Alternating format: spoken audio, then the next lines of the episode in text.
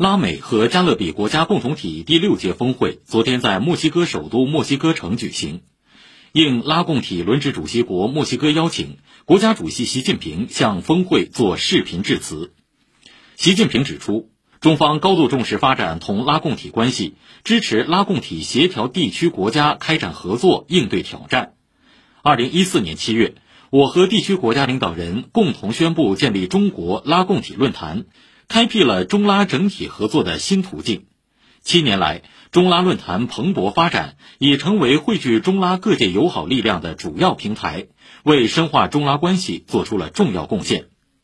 习近平强调，中拉友好历久弥新，深入人心。中方将继续向拉美和加勒比国家提供力所能及的帮助，助力地区国家早日战胜疫情，恢复经济社会发展。